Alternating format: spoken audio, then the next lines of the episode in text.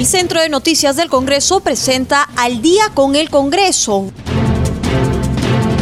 una síntesis informativa del trabajo legislativo de representación y fiscalización del Parlamento Nacional, una producción de la Oficina de Comunicaciones del Congreso de la República.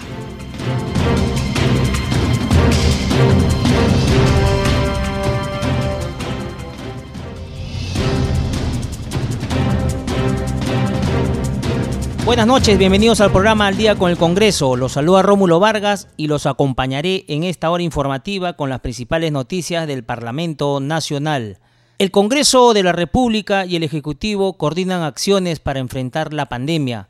Este mediodía, con el fin de coordinar la ejecución de medidas conjuntas contra la pandemia de la COVID-19, la mesa directiva del Congreso se reunió con el presidente de la República, Francisco Sagasti, y ministro de Estado en Palacio de Gobierno. En declaraciones a la prensa, la titular del Congreso, Mirta Vázquez Chuquilín, junto a los vicepresidentes Roel Alba, Matilde Fernández, informó que también se dialogó sobre el rol de la supervisión y de fiscalización que cumplirá ese poder del Estado ante la llegada de la vacuna contra el coronavirus y sobre todo cómo ayudar a que este proceso sea lo más rápido posible y llegue a las personas más vulnerables del país. Escuchemos sus declaraciones. Sí, esa fue una preocupación que hoy le trasladamos al presidente y a la premier en relación al reglamento que salió ayer que establecía que los privados eh, podían también distribuir las vacunas. Al respecto, tres cosas importantes que nos han aclarado también y que mm, hemos entendido. Primera cosa es que en este momento no hay posibilidad de que un privado pueda adquirir vacunas de manera independiente. Ahora los contratos son de Estado a Estado por, eh, digamos que hay eh, los proveedores en realidad en este momento solo están dirigiéndose a los estados. Esa es una primera cosa interesante, pero lo segundo que nosotros planteamos es que en algún momento sí va a haber la posibilidad, tal vez no eh, ahora en estos meses ni en este año, pero a lo mejor eh, después va va a ser posible que los privados puedan adquirir las vacunas y puedan distribuirlas y que ahí sí nos preocupaba eh, cómo se va a hacer esta distribución y cómo a veces se permite la especulación, porque lo vemos en otro tipo de vacunas, ¿no? De parte de los privados.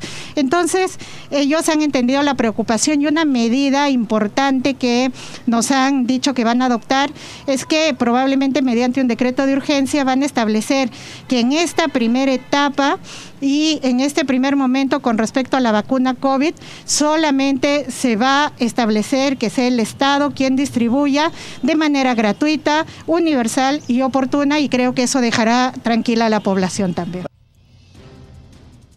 En otro momento, la presidenta del Congreso de la República, Mirta Vázquez Chuquilín, hizo un llamado a los candidatos a las elecciones generales del 2021 a fin de respetar los protocolos de bioseguridad para evitar la propagación de la pandemia de la COVID-19. Escuchemos. Sí, conforme a ley eh, se establece que hay una obligación de pedir una licencia 30 días antes de las elecciones. Nosotros entendemos que hay varios parlamentarios que en este momento todavía tienen tiempo para pedir la licencia. Algunos ya han pedido, ahora tenemos registrados 16 parlamentarios que han pedido la licencia.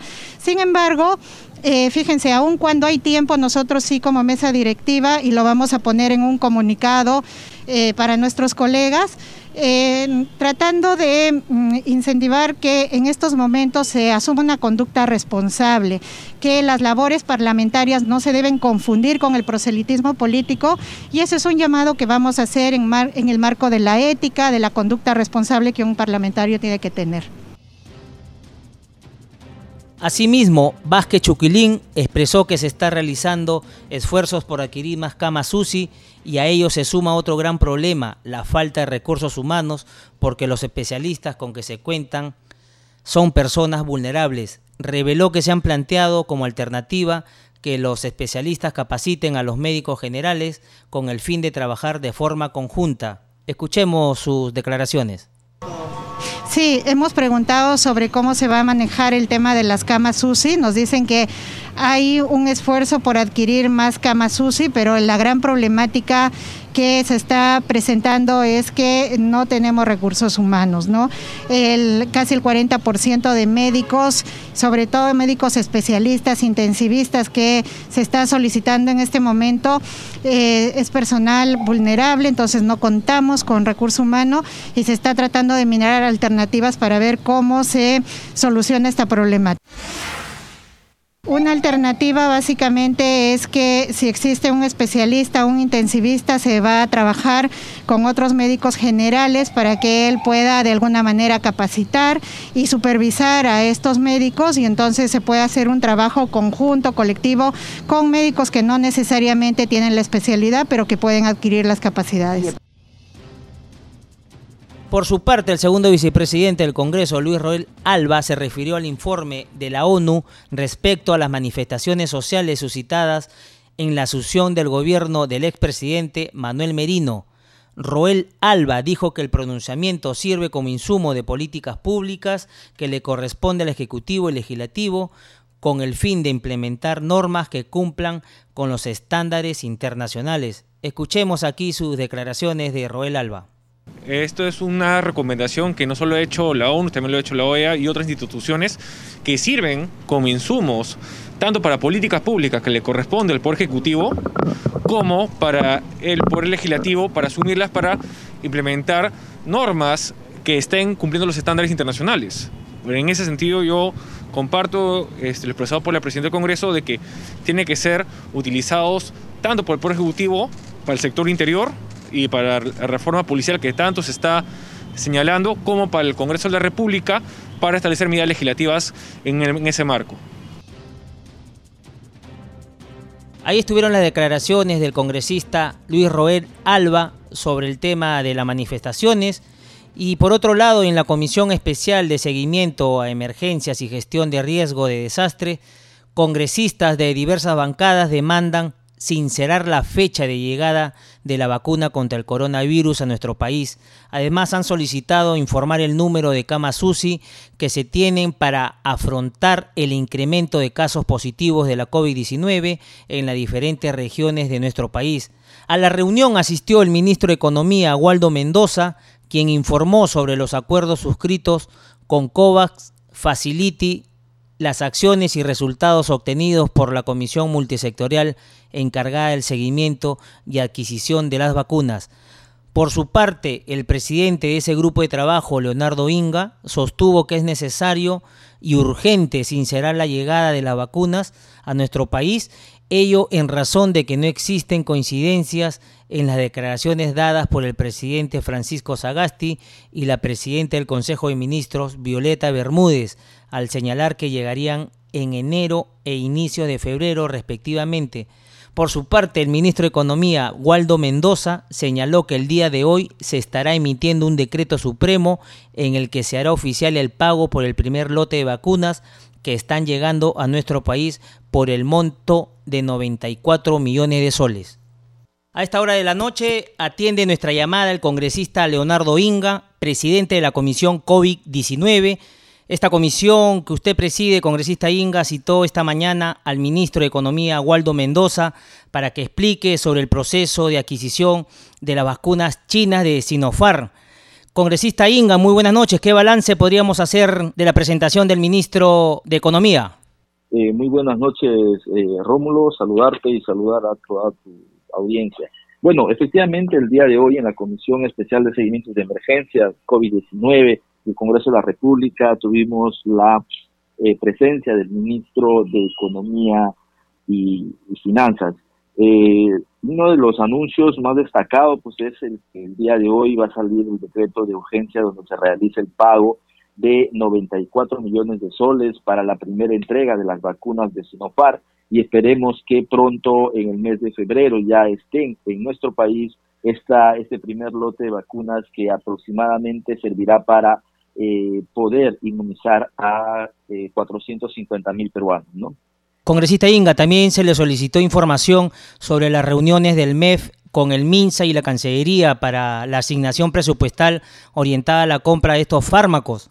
Bueno, sí, efectivamente se le ha solicitado al, ministro información de las reuniones, pero él ha, ha indicado que no tenía detalles de estas reuniones en virtud que no se habían realizado durante su gestión, pero que solo tenía la información referente a las transferencias realizadas por eh, el Ministerio de Salud, tanto para las vacunas, así como también para eh, reforzar la cadena de frío. Entonces, en virtud de ello, ha indicado pues el pago de las garantías, eh, el pago de um, ACOBAS Facility de los 76 millones de, soles, eh, de las garantías de los más de 400 millones de, soles también, eh, referente a esta alianza de, la alianza Gavi que se, que se viene esperando también estas, estas vacunas por, por, por ese lado y bueno, así como también indicó los,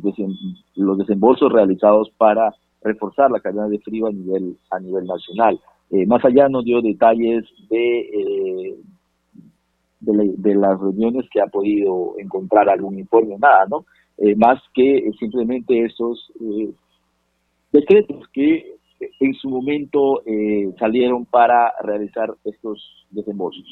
Congresista Inga, y en torno al anuncio del gobierno de la llegada de un millón de vacunas del laboratorio chino Sinopharm para este mes de enero, ¿se conoció de algún otro lote adicional que llegaría a nuestro país?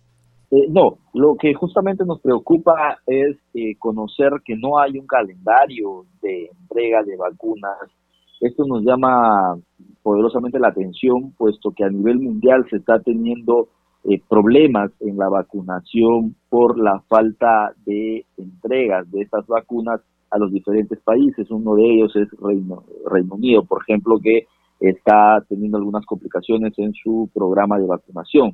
Entonces, eh, esperemos que esto no ocurra en el país, que se pueda concretizar lo más pronto posible el calendario de entregas de, eh, de las vacunas y poder tener el también, de igual forma, los calendarios de desembolsos y saber cuánto finalmente va a costar las vacunas de Sinopharm, así como también la de AstraZeneca. ¿no? En el caso de AstraZeneca, el ministro no ha respondido cuándo eh, se tiene fecha exacta de hacer el desembolso o el primer desembolso para las vacunas de AstraZeneca, lo que significa que tampoco se tiene un calendario cierto con esta con este laboratorio. Esperemos que las negociaciones se puedan concretizar y se puedan sobre todo transparentar lo más pronto posible en aras de, eh, de que sea una gestión eh, que realiza sus actividades de forma transparente. ¿no? Congresista, hay otro tema sobre el decreto supremo que permite que laboratorios privados comercialicen las vacunas. ¿Comentó algo el ministro sobre este tema? Comentó que las vacunas van a ser distribuidas por el Estado y de forma gratuita. Hay que entender que en, el reglamento que ha salido el día de ayer eh, referente al, a la, al registro sanitario, eh, no solo implica el tema de las vacunas, principalmente es para las vacunas, pero es una norma que es de forma general para no solo las vacunas contra el COVID, sino también para posibles tratamientos que puedan salir para el COVID, así como también cualquier otra enfermedad de carácter eh, pandémico que pueda eh, tener algún rebrote a nivel mundial en algún momento, no quizás eh, ahora, pero más adelante, y se tenga una normativa ya preparada para ello. Entonces, en virtud de eso, es que eh, sale este, este reglamento y se sacó la norma que podía o permite el registro sanitario de emergencia en el país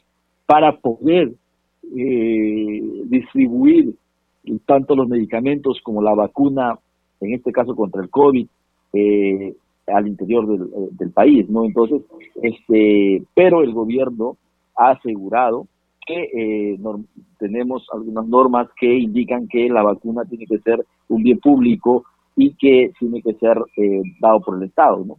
Congresista, y hay otro tema adicional, es sobre la controversia que se ha generado sobre el uso de la ivermectina.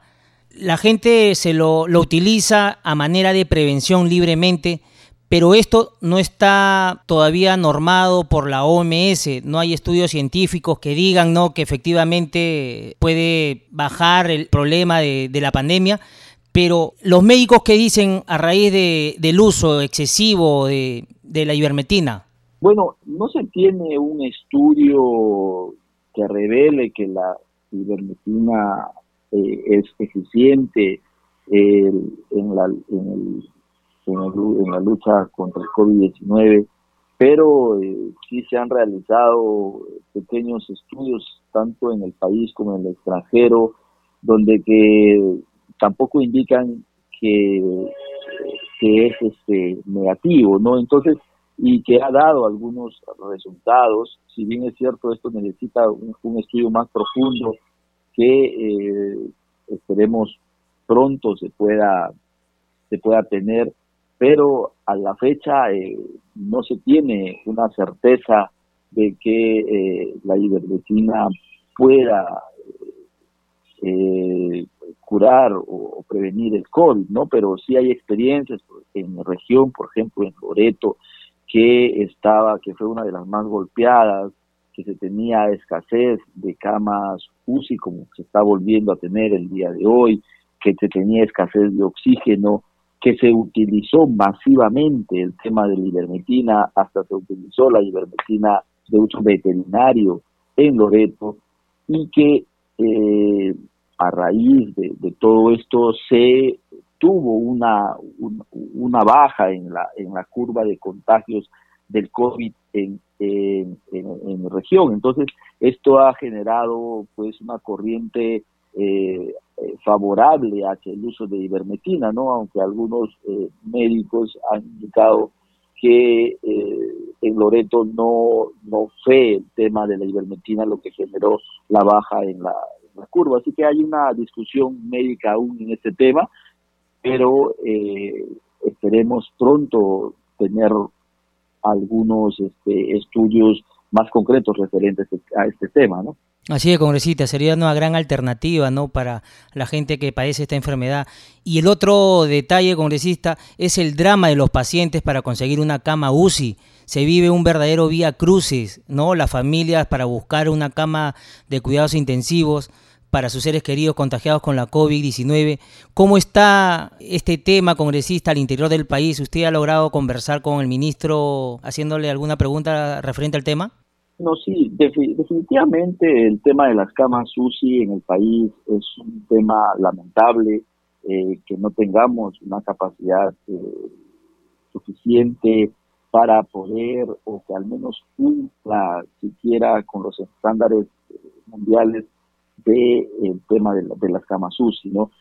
recordamos que en julio del, año pasado, a inicios de julio, nos eh, el ejecutivo, el gobierno de turno en ese momento ofreció eh, llegar a 5.000 camas UCI y que pues esto iba a ser un tema histórico y trascendental en el país de poder tener 5.000 camas UCI. Eh, desgraciadamente, como tenían acostumbrados al paso de los días y en el discurso del, del 28 de julio, eh, nos anunciaron que ya no serían 5.000 camas UCI, sino que serían 3.000 camas UCI. Eh, lamentablemente no hemos llegado a esa, a esa cifra, la realidad es otra, es que no tenemos, no hemos llegado ni a 2.000 camas UCI, eh, pero bueno, el ministro el día de hoy nos ha dado un anuncio de que se ha destinado 136 millones de soles para la compra de la adquisición de camas UCI. se espera incrementar en 300 las camas UCI, en 300 camas más, y esperemos que esto se dé de forma pronta, porque realmente el Ejecutivo ha tardado en, la adquisición de estas, de estas camas, porque ya se veía la segunda ola a, nivel, a nivel mundial. Y eh, desgraciadamente, si bien es cierto, aunque hay alguna eh, discrepancia todavía de que estamos, estamos en una segunda ola o en un rebrote en el país, lo cierto es que en el tema de las camas UCI consideramos que ya estamos en una segunda ola, puesto que son eh, menos del 10% de camas que quedan eh, sin utilizar en, en, el, en el país, ¿no? Entonces, Esto se da básicamente porque hay regiones que aún no han no, no tienen esta segunda este, segundo pico podríamos llamarlo de, del, de contagios de COVID y esas camas eh, aún están libres no pero son en regiones que no que todavía no tienen un rebrote como por ejemplo la región San Martín eh, que tiene un número significativo de camas y esto hace que se vea en un 10%, pero sin embargo si vamos a Lima, ayer eh, anunciaron que solo teníamos seis camas UCI en Lima y Callao. Hay regiones eh, donde que no se tienen ya camas UCI y hay otras donde que hay una o dos, ¿no? Entonces este, realmente estamos en una situación complicada en torno a las, a las camas UCI y el otro tema es, eh, si bien es cierto, está el anuncio del ministro eh, de la adquisición de 300 camas UCI con un presupuesto de 136 millones, lo que nos preocupa es el tema del personal médico que pueda atender estas camas. Eh, esto en virtud a que realmente el sector está pasando por un tema sumamente eh, crítico, no olvidemos que hay una amenaza de, huelga, esperemos que eso no se llegue a concretizar y se pueda tener el personal que pueda atender en estas camas. ¿no? Congresista Inga, usted ha hablado del problema no de las camas UCI al interior del país. ¿Cómo está su región, Loreto? Hasta hace unos días conversábamos también que la situación es crítica.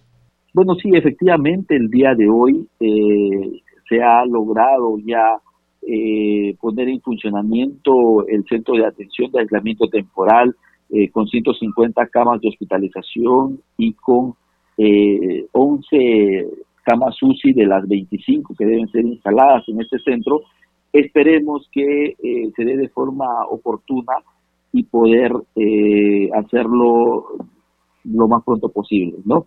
Congresista Inga, se viene un proceso electoral el mes de abril. La gente va a ir a concurrir a votar. Se están dando algunos horarios para ir a votar, pero usted sabe que a veces en la aglomeración está el problema por coger la enfermedad.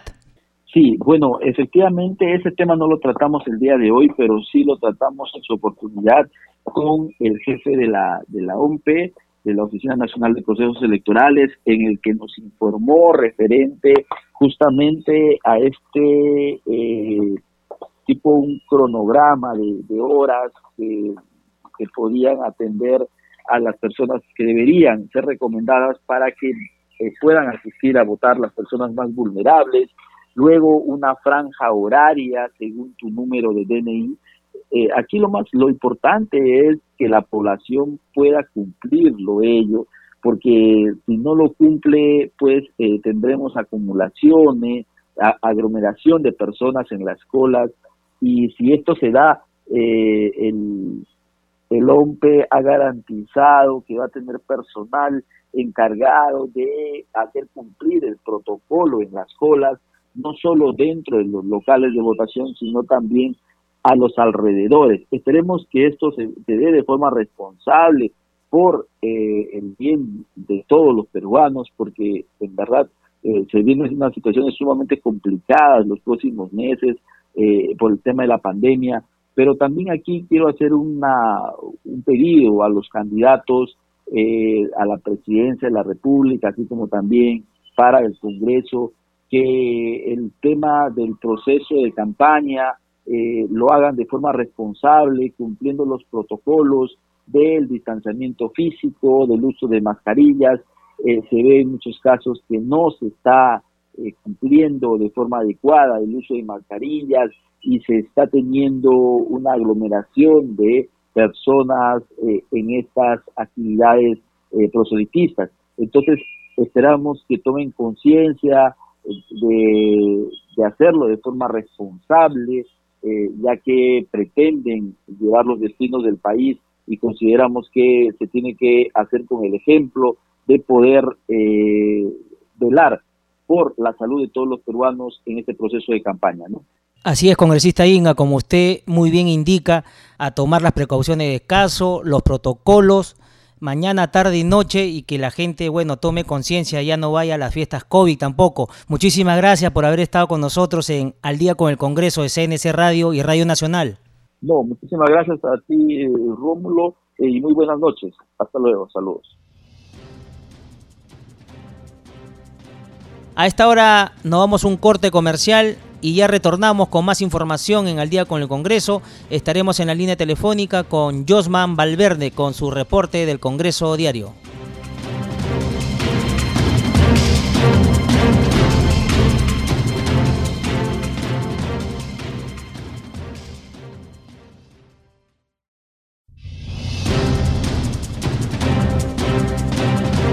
Ya a esta hora de la noche estamos en la línea telefónica con nuestro colega de la multiplataforma de CNC Televisión, Josman Valverde, quien nos brindará su reporte en torno a las actividades desarrolladas en el Parlamento Nacional. Adelante, Josman, buenas noches.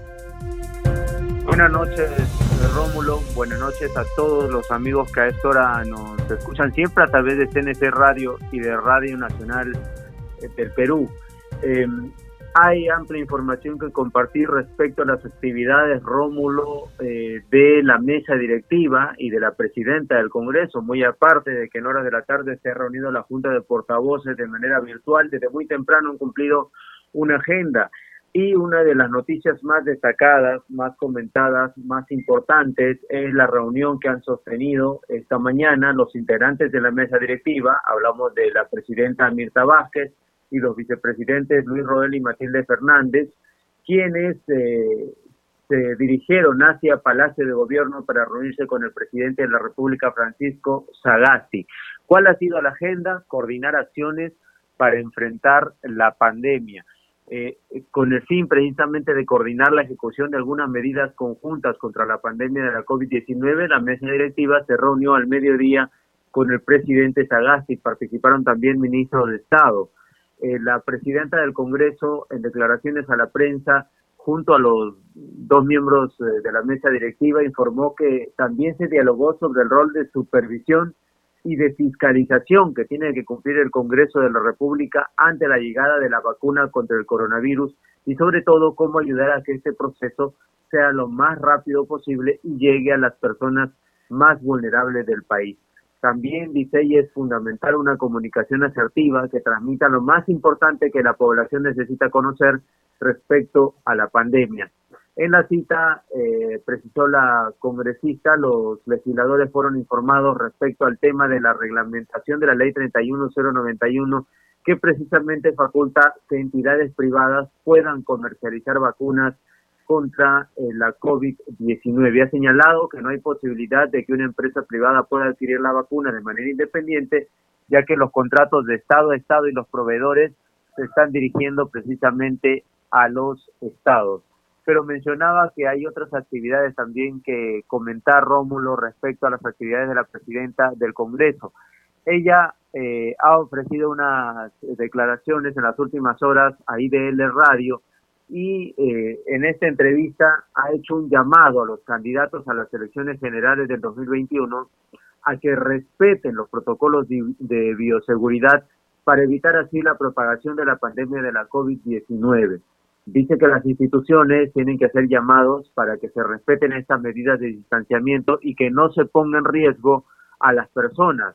Eh, ha considerado también que es fundamental que una persona que ejerce un cargo público, como el caso de los congresistas que van a participar en los próximos comicios, den el ejemplo ante una situación muy delicada que vive el país y un posible rebrote de la pandemia. Vázquez Chuquilín también se ha mostrado a favor del que el Ministerio de Salud, como ente técnico, establezca algunas medidas y protocolos a fin de que sean usados en las actividades proselitistas en los partidos políticos. Y esto, Rómulo, teniendo en cuenta que en las últimas horas eh, se han visto, bueno, en general, eh, a lo largo de esta campaña se está viendo en algunas ocasiones eh, aglomeraciones, tumultos de los ciudadanos que, claro, está quieren acercarse a sus candidatos, pero antes de ello está en la responsabilidad de los mismos y también de los propios postulantes hacer este llamado a que mantengan el distanciamiento ya que como vemos las noticias sobre el COVID-19 no son tan favorables en los últimos días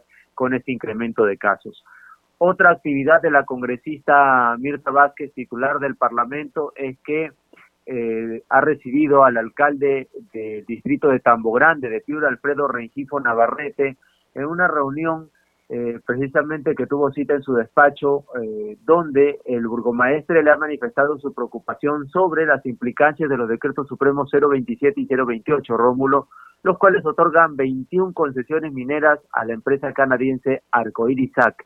Según lo que menciona el alcalde eh, y representante del Comité de Defensa de los Intereses de Tambo Grande, se conoce que el área de concesiones se superpone a más de 16.000 hectáreas, que equivalen un 41% del total de la extensión del valle, donde la actividad principal, como se sabe, es la agricultura y la ganadería. Y de esta manera ha mostrado su postura firme en defensa de la agricultura y del medio ambiente. Por ello están solicitando la derogatoria de estos decretos supremos eh, para tener políticas en favor de la agricultura. Eh, y ha sido recibido pues este alcalde por la presidenta del Congreso. Es eh, esta la información, Rómulo, de parte de las actividades ocurridas hoy en el Congreso de la República. Vamos a cederte el paso a fin de continuar con el desarrollo de más noticias. Adelante y muy buenas noches. Gracias, Yoman. Nos reencontramos el día de mañana con más información desde el Parlamento Nacional. Continuamos con el programa. A esta hora de la noche estamos en comunicación con la congresista Tania Rodas, integrante de la Comisión Especial COVID-19. Congresista Rodas, muy buenas noches. ¿Cómo está Rómulo? Muy buenas noches. Saludar por intermedio a todo el Perú y en especial a mi recién La Libertad.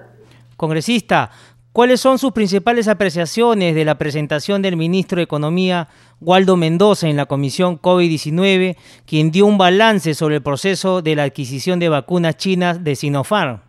Bueno, el día de hoy se ha presentado a la Comisión Especial de COVID-19 del Congreso de la República el ministro de Economía, Waldo Mendoza. Bueno, lo que nos ha dicho en líneas generales es que se ya se firmó el contrato y que ya se adquirió la vacuna y que va a llegar, ¿no? Bueno, todavía no nos ha confirmado si es en la siguiente semana o el fin de mes o la primera semana. El hecho es que ya se ha firmado el contrato, ya se ha hecho la compra y va a llegar la vacuna a Perú y que los que se van a vacunar son los profesionales que están en primera línea, más dicho, los profesionales de la salud eh, y eh, las personas vulnerables, ¿no? Eso es lo que el día de hoy ha mencionado.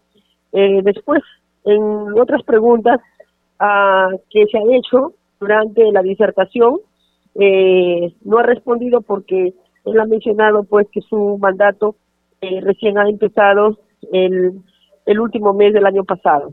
Congresista Roda, y otro tema también que estaba en agenda era sobre la información en torno a las reuniones del MEF con el MINSA y la Cancillería para la asignación presupuestal orientada a la compra de estos fármacos.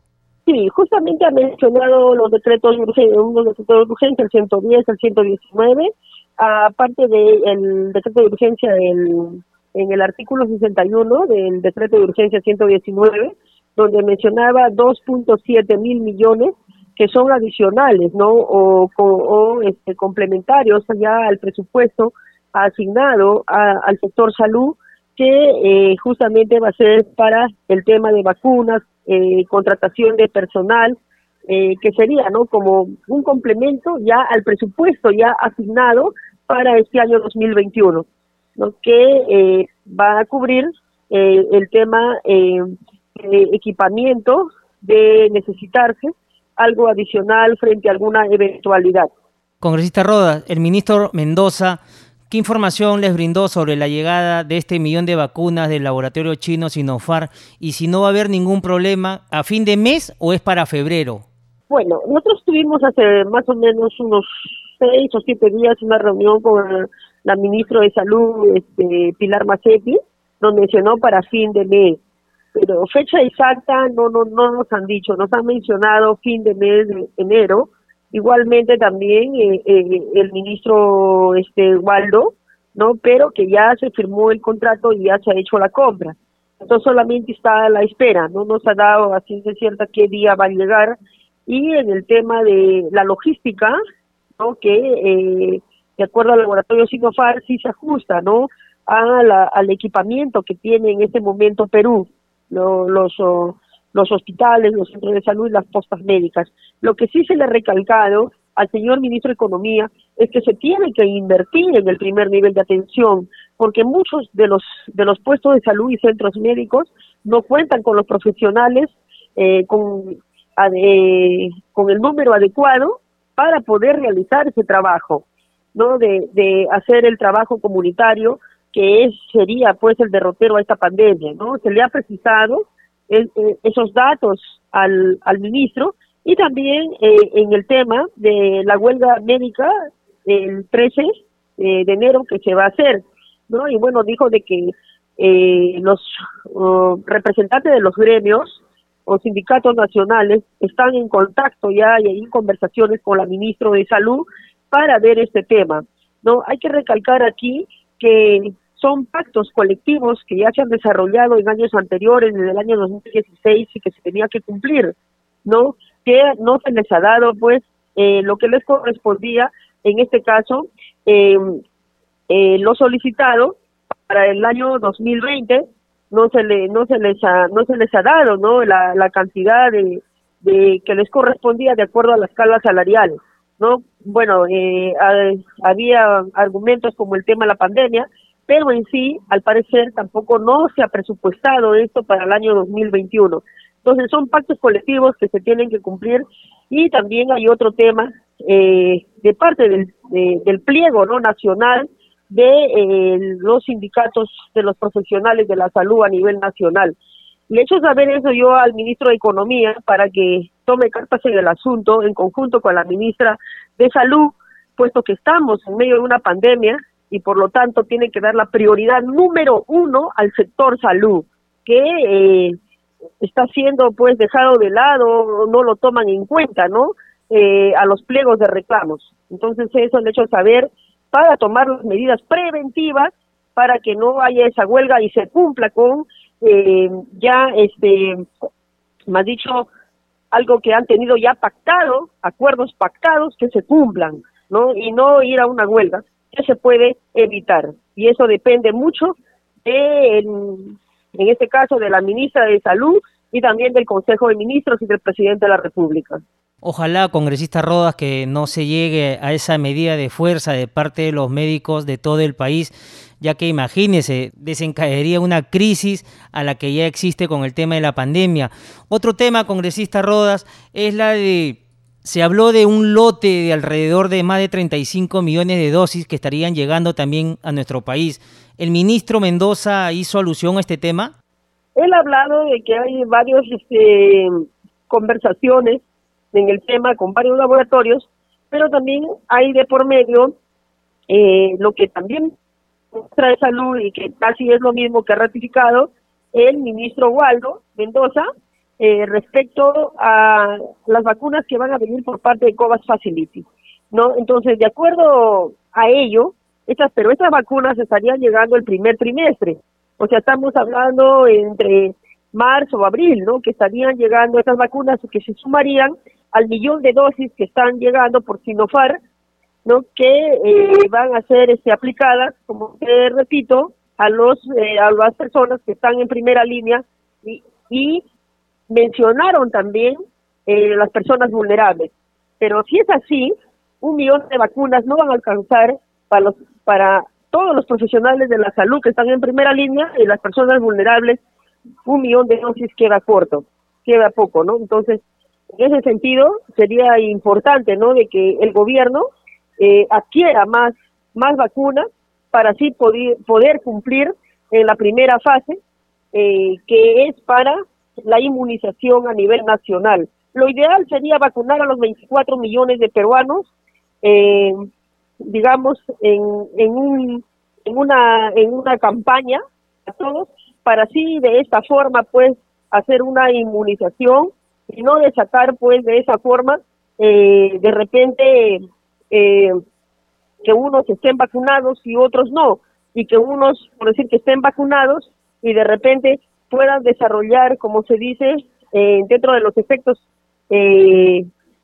según los estudios se han indicado de Sinopharm un, un resfrío no no entonces yo creo que aquí lo importante es vacunar a todos para así de esa forma tener un estándar de uniformidad, ¿no? Y este no sabemos qué puede desatar esta vacuna. No no podemos todavía porque recordemos que es una vacuna de emergencia y que está en proceso de estudio y no sabemos que si de repente de la aplicación, como se dice, de la segunda dosis, se, se desarrolla pues la inmunidad y que algunos pueden presentar la, la enfermedad. Según los estudios de Sinofar dice que más o menos un porcentaje del 20% desarrollan síntomas, ¿no? Eh, relacionados con COVID. Entonces, en ese sentido, eh, todavía no tenemos esos estudios donde dice que ese 20% de repente se pueden convertir en unos potenciales de repente a, eh, que puedan este, contagiar a las personas donde ellos viven. Entonces, todo ello hay que tener en cuenta en el tema de las inmunizaciones. Lo ideal sería vacunar a los 24 millones de peruanos en, en un calendario adecuado, de repente en un, en un tiempo, por decir, de 15 o 20 días, hacer una inmunización a nivel nacional. Congresista Rodas, y otro tema, el ministro Mendoza conversó con ustedes sobre los laboratorios privados que podrán adquirir y distribuir la vacuna contra el COVID-19.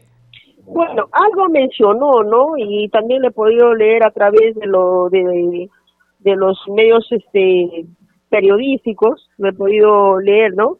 Que también las, las empresas este, privadas estarían pues también en este tema de hacer la aplicación de la vacuna, ¿no? Ahora recordemos que también el, presidente Sagasti el último día del año dio el decreto supremo el 240 el me parece que es el 244-2020-PCM donde daba todos los poderes, ¿no? A, al Ministerio de Salud en persona de la ministra para la adquisición y compra de las vacunas.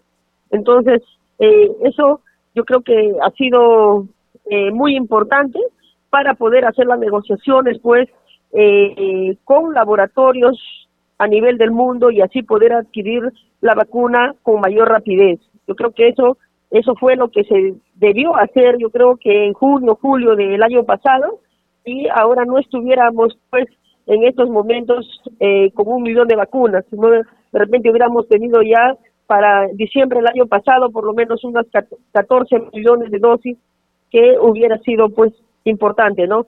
Pero eh, el presidente Sagasti fue acertado, ¿no? Dar ese decreto supremo para dar todos los poderes a la ministra de Salud a nombre del ministerio. Yo creo que eso hay que rescatar del presente gobierno. Así es, congresista Rodas. ¿Y cómo está la situación en su región, La Libertad, el tratamiento en torno a las camas UCI, el tema del oxígeno? ¿No hay problemas o ya poco a poco se está restableciendo la pandemia, el problema? Bueno, el problema aquí en mi región, La Libertad, es que los pacientes están llegando en, estadios clínicos avanzados de COVID-19, más dicho, para eh, ser usuarios de un ventilador mecánico, más dicho, en una cama de unidad de cuidados intensivos. Entonces, todos los ventiladores de la región La Libertad en este momento están ocupados eh, con pacientes, sean COVID o no COVID, todos los ventiladores están ocupados y hay muchos pacientes que en este momento demandan eh, de un ventilador eh, para que sean entubados y puedan recibir este oxígeno, ¿no? Entonces, eh, solamente se desocupa un ventilador cuando eh, dan de alta a un paciente o fallece un paciente, eh, más o menos seis o ocho horas hasta que lo desinfecten, en ese momento nada más el ventilador mecánico prácticamente está libre. Después, no hay ventilador mecánico en ningún hospital de perteneciente a la salud pública que esté desocupado.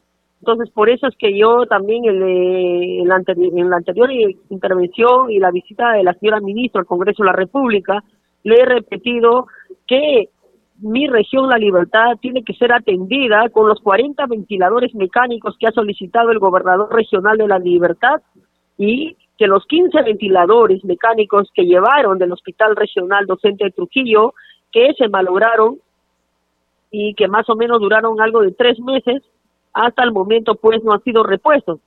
Se menciona que hay un ingreso de 10 ventiladores mecánicos que han llegado, ¿no? Pero eso no es suficiente, porque en realidad se necesitan los ventiladores mecánicos aquí en la región. Respecto al oxígeno, el oxígeno que tenemos aquí en la región ha sido adquirido pues gracias a la intervención de los gobiernos locales en conjunto con la sociedad civil organizada y la empresa privada y también a las gestiones que ha hecho el gobierno regional para tener estas plantas de oxígeno, ¿no? Entonces, eso hay que recalcar hasta el momento, ¿no? Eh, oxígeno, al menos hasta el momento, eh, bueno, no se ha visto todavía que haya una escasez por el momento, por el momento, lo que sí falta son ventiladores mecánicos y la contratación del recurso humano, porque recordemos, Rómulo, que detrás de una cama UCI, de un ventilador, hay un equipo humano, entonces eso también falta, ¿no? Se le ha pedido también el presupuesto para la contratación del recurso humano del tercer nivel donde funcionan las unidades de cuidados intensivos y el reforzamiento del primer nivel de atención con recurso humano para que haga todo el sistema preventivo en conjunto con las autoridades locales y las brigadas comunitarias. Eso es lo que le puedo decir, cómo estamos llevando, cómo se está dando la pandemia aquí en mi región La Libertad. Congresista Roda, muchísimas gracias por haber estado con nosotros en el programa Al Día con el Congreso. El gobierno ya está tomando cartas en el asunto. Ojalá se dé abasto en todo el país. Usted sabe que las necesidades son múltiples, pero ahí estamos avanzando poco a poco y necesitamos el apoyo de todos nosotros a cumplir los protocolos. Muchísimas gracias por haber estado con nosotros. Gracias, muy amable y muy buenas noches. Congreso en redes. Ahora damos pase a nuestro segmento Congreso en redes en la línea telefónica. Estamos con nuestra colega de la multiplataforma del Centro de Noticias del Congreso, Estefanía Osorio, para que nos cuente las actividades de los congresistas en las redes sociales. Adelante Estefanía, te escuchamos. Gracias Rómulo por el pase. Un saludo a todos los oyentes de CNC Radio del Congreso y a todos nuestros oyentes de Radio Nacional. Bienvenidos a Congreso Redes Hoy martes 12 de enero vamos a empezar y conociendo algunas publicaciones además de los congresistas en las redes sociales. Empezamos con la provincia cajamarquina de Chota, pues celebra sus 200 años de fundación y el congresista Walter Benavides lo recuerda en su cuenta de Twitter compartiendo este afectuoso saludo en conmemoración de su bicentenario. Recuerda que es una fecha para revalorar nuestra cultura, nuestro pasado, nuestra calidez como gente digna y luchadora, y una conmemoración que nos exhorta además a trabajar juntos por un Perú más justo y solidario. Seguimos con el congresista Humberto Acuña Peralta, quien publicó en su cuenta de Twitter este documento que remitió al presidente Francisco Sagasti.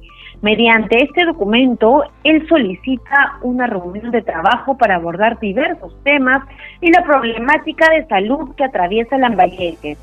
El parlamentario menciona que urge que el gobierno preste atención a esa región para fortalecer el sistema de salud ante la segunda ola de contagio por coronavirus. Y hay un oficio que ha sido remitido también por la congresista Leslie Lazo a la ministra de Salud Pilar Macetti.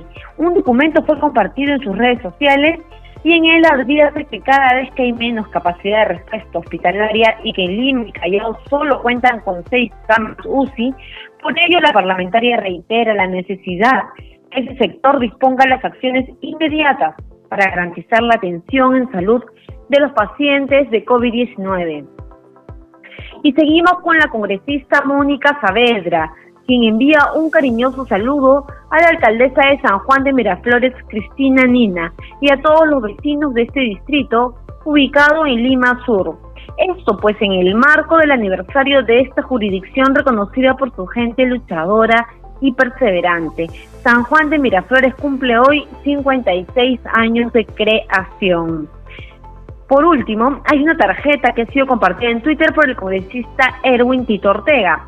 Mediante ella extiende un cordial saludo y augura una excelente gestión a los nuevos integrantes del cuerpo médico del Hospital Regional Docente Materno Infantil El Carmen de Huancayo. Bueno, Rómulo, eso fue todo por hoy. Hasta aquí llegamos con Congreso en redes, sin antes mencionarles a todos nuestros oyentes que no se olviden de seguirnos en nuestras redes sociales. Nos encuentran como Congreso Perú. Estamos en Facebook, en Twitter y en Instagram. Un saludo para todos y será hasta mañana. Adelante contigo, Rómulo.